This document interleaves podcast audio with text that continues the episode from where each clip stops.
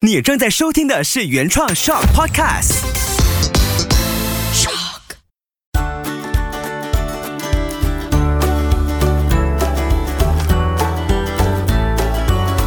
秋月的育儿天地，欢迎来到秋月的育儿天地，我是秋月。这一期对我来说又很好玩了，因为邀请来的这位朋友呢，他是在第五季的第一集就出现过的，然后刚从澳洲回来，我就把他请过来这里，然后我们今天也在一个很不一样的空间 录制这一集的 podcast。我们欢迎 Mira 老师。Hello，大家好，感谢秋月的邀请，我来到现场。谢谢你一起体验这么独特的录音的方式，而且我们现在是席地而坐。对，制作人跟我说可以坐地上吗？没问题，很接地气，有没有？有感觉上下一次应该就可以带茶盘了，有没有？边泡茶边喝，对呀然后就可以边聊的。真的不小心还精心就带起来了。没错，而且这也是我们这一期很想谈的事情，就是允许，特别是在我们生活中，像今天我们就允许自己坐在地上录音。那在教养的过程中，其实大人跟小朋友面对。这两个字，嗯，很不容易，因为我们从小到大成长都有一些既定的路或者一些框架，我们必须要这样做，我们就很难会有一些突破。嗯，这是不是在学习身心灵的过程当中也是非常重要的功课？没有错，因为那个其实框架，首先要先讲的是框架是好的事情啦，因为在一定的社会规范，还有工作的场合。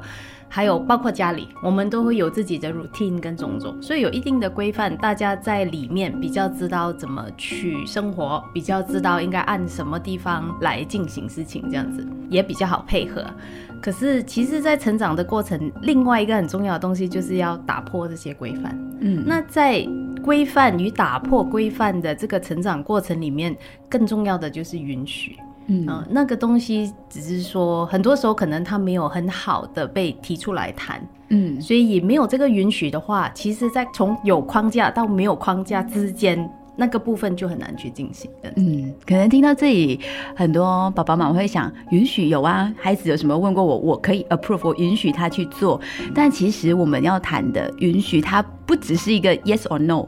它更多的是你从内心深处，你真的去接受或者说接纳孩子的这个状况。嗯、但我们常常会有大人的期待。没错，没错。嗯，你说，比如说小朋友问你说，哎，我可不可以多吃一颗糖？我今天可不可以吃 KFC？我今天可不可以吃 spaghetti？、嗯、然后你说 yes or no，那个允许是一个比较表层的。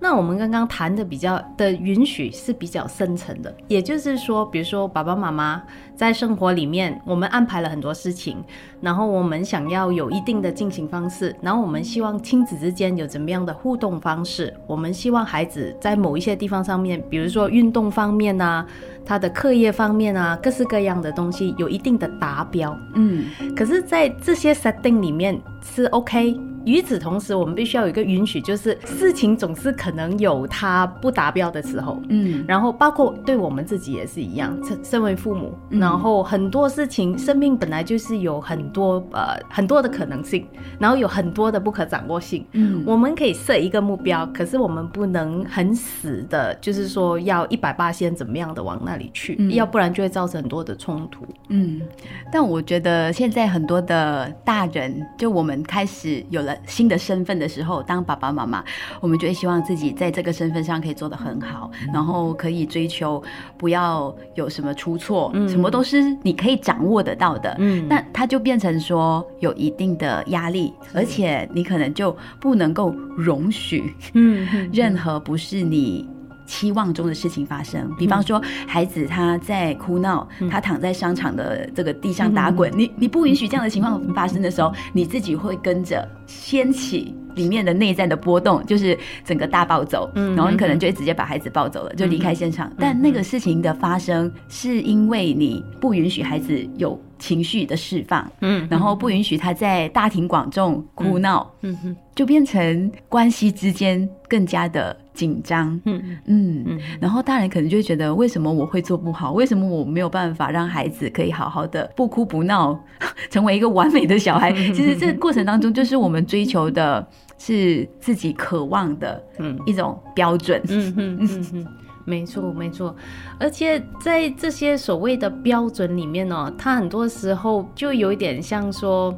我们每个人心里面都有一定的典范嘛，嗯，比方说我们认为爸爸应该长什么样子，妈妈应该长什么样子啊，儿子应该长什么样子，女儿又应该怎么样？对，甚至老大应该长怎么样，呃，最小的又应该长怎么样？可是如果你真的是拿这个东西去，就是拿一张纸写出来，然后放五个家庭在一起，再去对比，恐怕里面的东西是会很不一样了。因为这个爸爸跟这个妈妈组成的这个家庭，他有不同的原生家庭，所以他出来的价值观，包括宗教啊、文化啊，他们在哪里出世，又在哪里成长，会有很多很多的不一样。所以，当我们 set 一个东西说一定要怎么样的时候，它其实本身就不太可能呃一百八千的执行。它它可以是一个指标，一个路标。比如说，我现在从这里我要开到 Putrajaya，它可以。大家是不是认同？OK，我们 on board，全家人要往那个方向。That's okay。But then，怎么样过去？路上会不会遇到堵车？会不会怎么样？我们必须要有一个所谓允许，就是在那边，就是说。哎，something gonna happen，然后我们是不是还是可以笑一笑，然后哈哈哈哈这样子就过去了？还是我们就一定要怎么样的一直回到原点，然后一定要用什么样的方式开到去那里？一定要用什么样的速度？嗯，那是不是就刚刚这样讲就觉得很难呼吸？对对对，你想象那个车厢里面五个人，五个人都有不同的念头的时候，不同的意见，都彼此不允许对方的，那哇，那个车厢就要爆炸了。没错啊，没错啊，恐怕要真的是可以一起开到去都是。奇迹，中中间没有人跳车，应该是奇迹。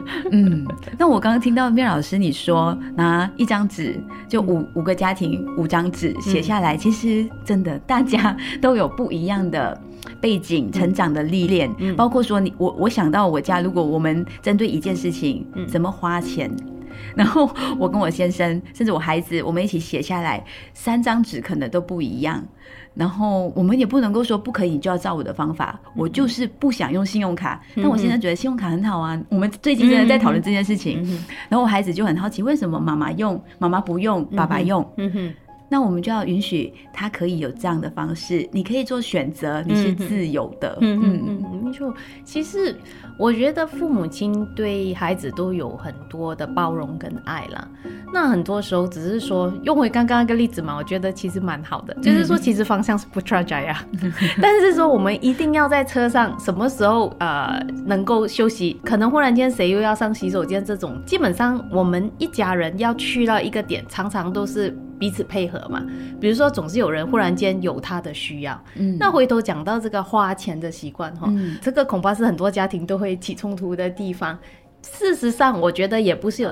怎么讲呢？不是有什么不好的心或者是想法，可是很多时候是，比如说有一个人他来，他的家庭可能是呃从商的，嗯，那他看到钱是怎么运转，他搞不好会觉得说，哎，纯粹拿薪水是不 OK 的事情。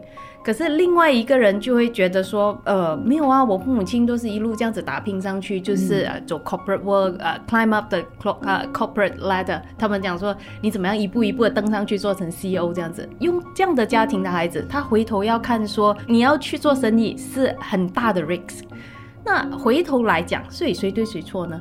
那如果孩子出生在这个家庭，他到底应该打工还是应该从商？嗯，这个是。呃，我觉得你刚刚讲的那个是挺好的，就是说最后我们应该允许孩子说，我们 show 给你看两种价值观，嗯，but then 他有他的个性啊，然后这这个夫妻最后怎么样带他？他会有属于那个孩子自己的经验，嗯，还有他那个时代到底还适不适合走这种，嗯，对，这是家庭里面可以设下、可以打破那个框架。当我们回到社会上的时候，尤其是马来西亚我们的这个传统的教育系统里面，我们可能就很难有这种突破。就孩子哦，你一定就是这样，你成长的过程你就必须先完成几年的教育，再上上中学，然后又再怎么样。那他现在呢有一个趋势，有一些家庭觉得。我要突破，我不要有这样的规范。为什么我孩子一定要在这个框架学习，然后教育？所以他们就有可能 homeschool，就是在家自主学习，甚至有不同的体系开始让家庭做选择。然后我觉得这也是我最近接触的一些家庭给我的一些冲击。嗯我想，哇。原来，如果我晚个十年生孩子，我可能也会 去尝试突破，对 对对，就冲出去挑战一下。但现在我们已经在嗯路线里面了，那我们又要怎么样去容许孩子在这个标准里面活得更快乐。嗯。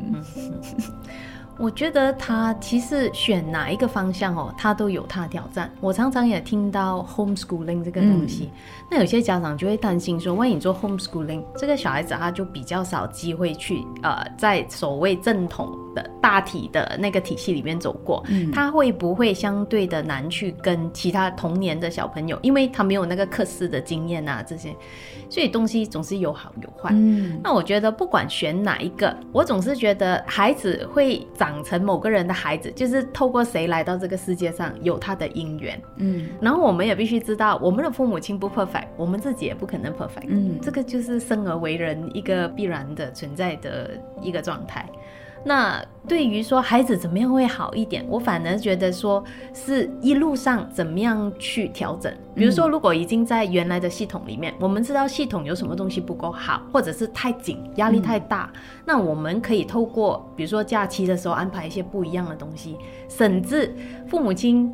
呃，可以去调整，说我真的有需要我的孩子在这个某某体系之下，一定要拿到前十名吗？嗯，这当你的心态调整，哪怕他同样在那个系统里面。他可能需要承受的跟调整就不一样。嗯，对对对。所以我听到这里，我觉得可能这个过程中有做对一些事情，就是我们可以去完整的接纳孩子他成长应该有的本质，他应该发挥的一些特质。那我们去接受他，我们肯定他，其实也就是允许他用他自己原来的样子去在任何的空间、任何的体系下成为他自己。嗯，对，没错，而且我觉得更关键的是父母亲自己的成长。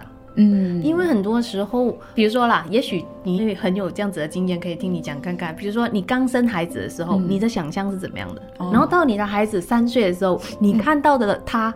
又是怎么样？嗯，哦，后来有了老二，嗯，然后再加起来的时候又是怎么样？会不会是这过程其实也一直调整，然后你自己也一直这个是永远不会有结局的连续剧，就是很多番外篇、番外篇啊，原来是这样，哦哟，对对，所所以这个过程是不是父母亲自己的空间？嗯。那个空间其实又跟允许有很大的关系。比如说，可能如果你刚生孩子的时候，你就想定说，我家一定要出个律师或者医生，还是我不知道现在有什么网红。那那后来你发现，哎，这个小孩其实是根本就不是走这个的，他是走艺术的。那怎么样呢？那个过程到底他要从我生他之前想好的那条路线这样走？还是你要给出空间说，可是那个对父母亲来讲是一个挑战哦，因为你投资了很多东西耶，从怀孕到生到养。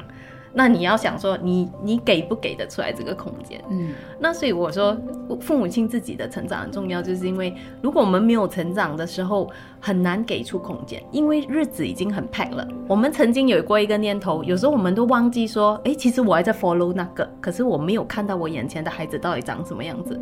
他每天跟你生活，每天都在给你一个反应，就有一个活生生的东西在那里。可是。很多时候给不出来这个空间，是因为自己里面也没有空间。对，这就是我们生活的声音太多，包括你自己内在的声音也很多。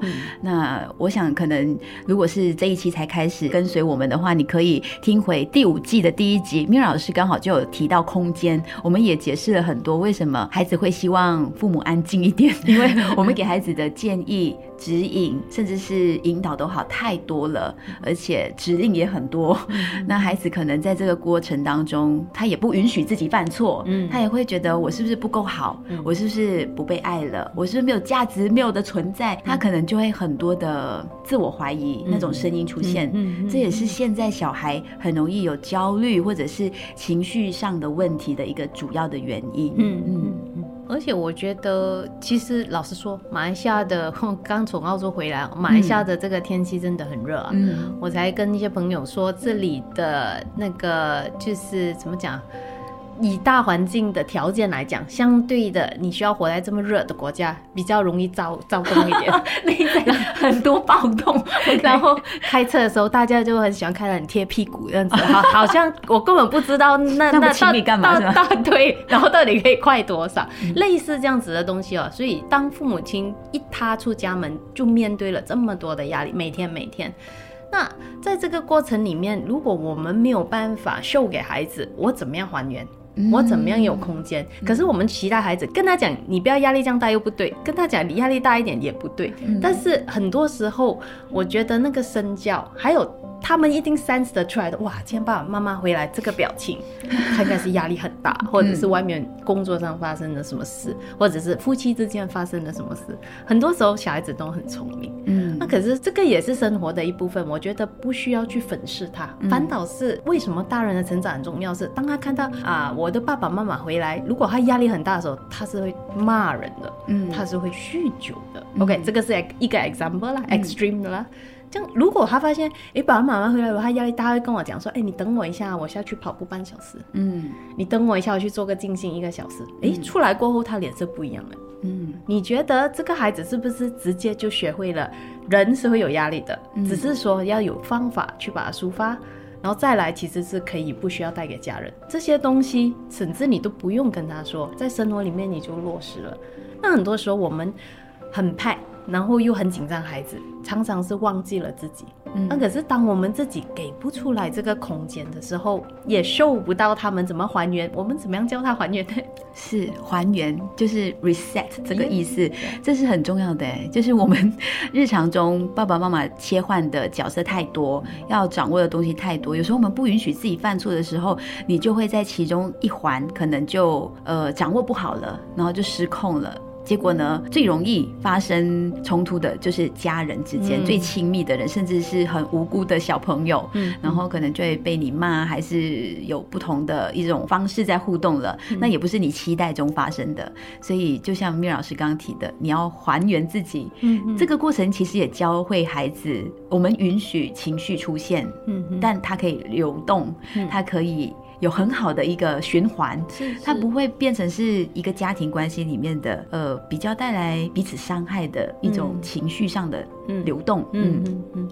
而且很多时候我们会害怕情绪，很可能是比如说我们觉得我们标签说有情绪是不好，很可能是经历过一些说，诶，因为以前我看到父母亲有经有有情绪的时候就会吵架，嗯，或者就会冷战很好久，或者是家里气氛就会不好，类似这样的东西，然后。人就会开始学学到说要压抑情绪。嗯，那如果父母亲在家里可以让孩子知道说，哎，我今天状态不是那么好。嗯，我知道他们不会完全听我们的，可是，在你日常做这些东西里面，他就知道说，it's okay to 有情绪。But then 关键是怎么样去去转换它。与此同时，他就不会那么快的要去压抑啊，或者粉饰啊。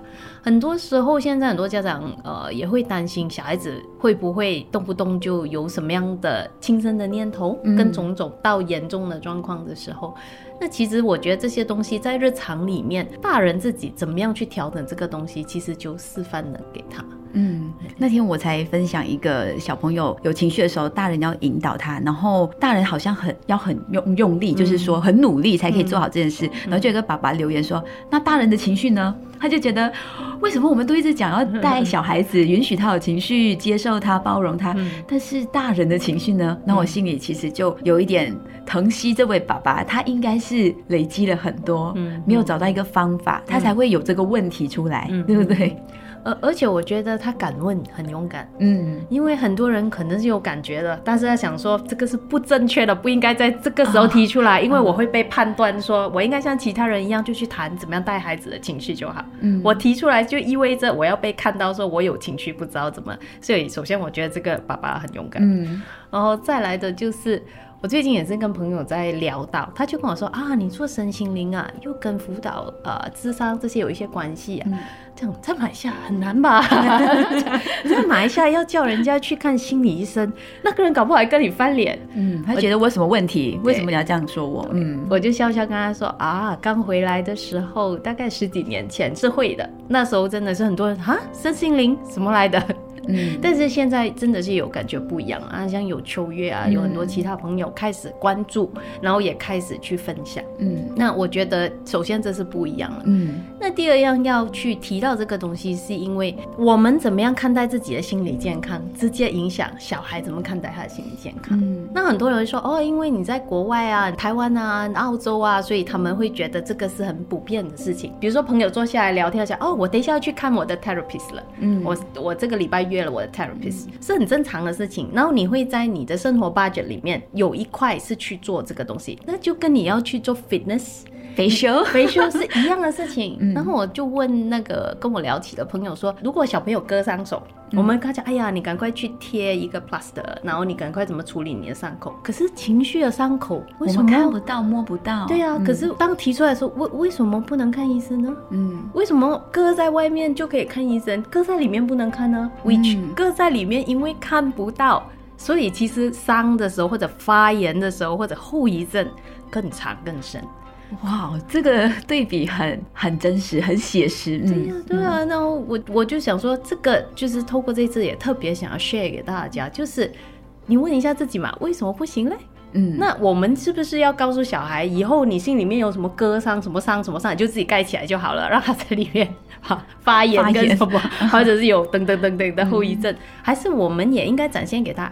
是 OK，呃，我有这个状况，所以妈妈就去见我的 therapist 咯。嗯所以爸爸就啊、我们两个要去 work something out。嗯 So 以后他面对他有 relationship 问题或者什么，他知道 it's okay，just deal with it，啊、去找一个方法，嗯而不是说哎呀某一个啦，我很忙啊，就不用理他了，自己会过去的了。嗯哦，这些已经是我觉得是很过去的东西了。嗯那我觉得最关键的是正视我们的心理健康、嗯心理卫生，嗯它跟我们的肉体的是一样的意思的。嗯然后也是时候，特别是现在我们的生活越来越 pack，如果我们还不正视，然后还要掩盖它的话，哈，你想想看，小朋友怎么怎么知道？以前就是没有人告诉我们啊，然后我们现在正是时候可以去改变我们的态度。是，而且这个也是我们在现在这个时代，就特别是我这个年龄层的家庭哦，爸爸妈妈会特别有原生家庭的概念。嗯就上一代，我妈哪会跟我说她原生家庭怎样子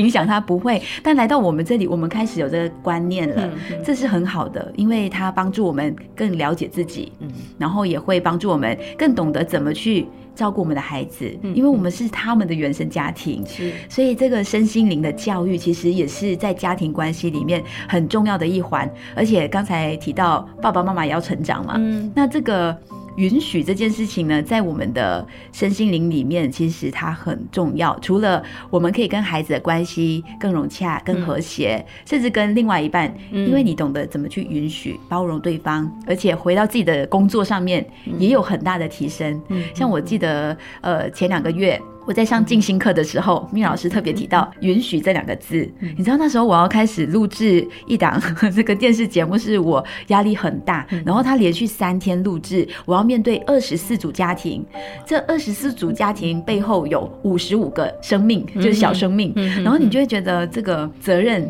意义重大，我必须把这件事情做好。嗯我当下是跟自己说，我不允许自己犯错，我不允许自己什么什么什么。然后后来我在上课的时候，蜜老师说。允许一切的发生，然后我后来也把这个允许呢，在每一场录制前跟爸爸妈妈还有导师就说，我们一起允许这个空间进行很愉快的交流，我们允许任何的情绪出现，嗯然后允许你任何的想法，你想说都可以表达。诶，结果他帮助到我们很流畅的、很顺利的。完成了这个拍摄的工作，然后我也允许自己去接受自己可能有时候会说错字，或者是需要再重来 NG，、嗯。那一切的发生其实就变成很美好的一件体验。嗯 所以我那时候非常的感谢我的心灵教练，有特别提醒，记得允许。嗯其实那个那个发生我还历历在目啊，嗯主要是因为秋月一直都很很用心在做事情。我也知道那一次的分享对你来讲，就是说你要录制那节目，嗯对你来讲是一个使命啊。嗯，而且你已经酝酿很久。我必须说，允许之前，当然我们要做足功夫。事实上，你已经做到足了，而且所有你可以发挥的、你要去感受的、你要去准备的，我在你身上都看到都准备好了。嗯，那就差一个，诶，在那个点上，当你你可以 prepare，你可以安排，你可以设置的，已经去到一百了，我们就必须要召唤这个允许出来。嗯，因为那个允许就会有一些活生生的火花。嗯，说是不能控制或者是掌控以外的事情，可是也是那些事情让这整个东西是有能量的。嗯，如果全部东西就是排演啊什么的话，那个能量方面的东西，那个活生生、那个可以感动人的、那个可以穿透性的东西，它基本上就不会在那里。对，嗯，然后我我那时候也觉得呃很替你高兴，就是你很快收到那个东西，而且我觉得那个东西一打开，你你整个东西就会很流畅，嗯，而且我觉得我在拍摄前打开了之后，我已经感受到原来我在任何生活层面，包括说对自己的工作上允许的时候，你就会发现说我可以承认我有时候做的不好，但我其实还可以再努力，然后那个允许的功课你修了下来，那你也可以在那个过程中面对的各种家庭。爸爸妈妈，嗯，你也可以跟他们分享，是，而且。那三天拍摄，说实在，因为接触到不同的家庭，然后每个父母身上，你都会看见他们的不容易，嗯，然后特别有些对自己也很苛刻，嗯嗯嗯，你就会很想跟他说，允许那 你 please 允许自己可不可以？然后我我有很多细节，我现在不能说，因为节目还没有播，但是我当下真的很想摇晃他们。你允许了自己之后呢，你其实孩子会更自在的长大，因为你自己对自己都已经这么多的要求，这么多的放不开，其实我就可以想象到。你平时对孩子，可能你也会方方面面都帮他们画好了一个框架了，那可能就会让你自己也更加没有办法自由的或者享受那个教养的过程。嗯，我我觉得你刚才那个摇晃哈，让我想起说，我最近去云顶带了一个三天两夜的身心灵课程，在那里的跟那个学生有就是学员有在聊到一个事情啊，就是说很多东西我们知道，但是做不到。嗯，就包括我觉得允许也是一个这样子的事情。也许他们听了也很想做到，可是首先他自己都不知道要怎么样去给出这个空间来。我想秋月在这个走心灵成长也一段时间了，你一定知道说那个东西其实来自我们。首先是不是可以在内在给出一个空间给自己？嗯，那也用这个来回应刚刚你提到那个爸爸的提问。那我的情绪呢？首先没错，你的情绪当然就要先有一个空间可以被。处理可以流动，因为当我们压着那个情绪的时候，怎么可能去跟一个人好好的说话？那要允许自己这个部分，还真的是需要在自己身上下一点功夫。我们自己成长也背着很多东西，然后社会也给我们很多东西，嗯，然后不同的价值观，然后呃，在这个成长过程里面，还有现在一直不断有新的挑战跟新的压力来。那在这些空间里面，其实每一个人都过得很派。很 pack 的时候，我们内在就给不出一个空间来 process 这些东西。嗯，它很多东西搅拌在一起。虽然我相信每个父母都尽了很大的力气，希望回家的时候可以跟孩子笑笑闹闹，可以享受教养的过程，可以享受孩子所有一切的发生。可是现实生活里面，就是当你已经开车塞车又过拖，然后又觉得很受不了某一台车子的某一个司机的很 rude 的那个反应，好不容易开车回到家。一打开门，就一腔的情绪在那边，你知道吗？然后孩子搞不好这个时候就在你面前哭闹，跟你闹别扭，说我今天就是不要这样，又不要那样，他有他自己的情绪。嗯，所以这整个东西要放在一起哦，没有那个足够的空间，就是各自没有一个还原，没有一个透过静心来的那个空间，我觉得要要做到不太容易。这也是为什么我们会有这一次的对话，因为也是我长期累积学习发现说。其实我可以现在懂得找到一些方法，然后懂得把这些方法消化之后，然后再套上我身心灵成长的部分，结合起来一起运用。这一次跟 Mira 老师的对话呢？我相信也可以多少帮助到正在收听的一些爸爸妈妈。那如果你想更深入的去了解，更深入的在学习的话呢，那下一期秋月的育儿天地也不能错过。那我跟米尔老师还有更深入的对话会出现在下一期的 podcast 中。如果说你想跟我们两个人近距离面对面的交流，这次今年有唯一一次的机会，因为接下来米尔老师就会回去澳洲了。那静心教养共学工作坊呢，会在八月十六号的时候出现第一场线下的交流活动。如果想知道更多，你可以发个讯息给我，又或者去到我的脸书专业去了解更多。谢谢你收听这一期的秋月的育儿天地，搞懂孩子不费力。我们下一期再继续聊。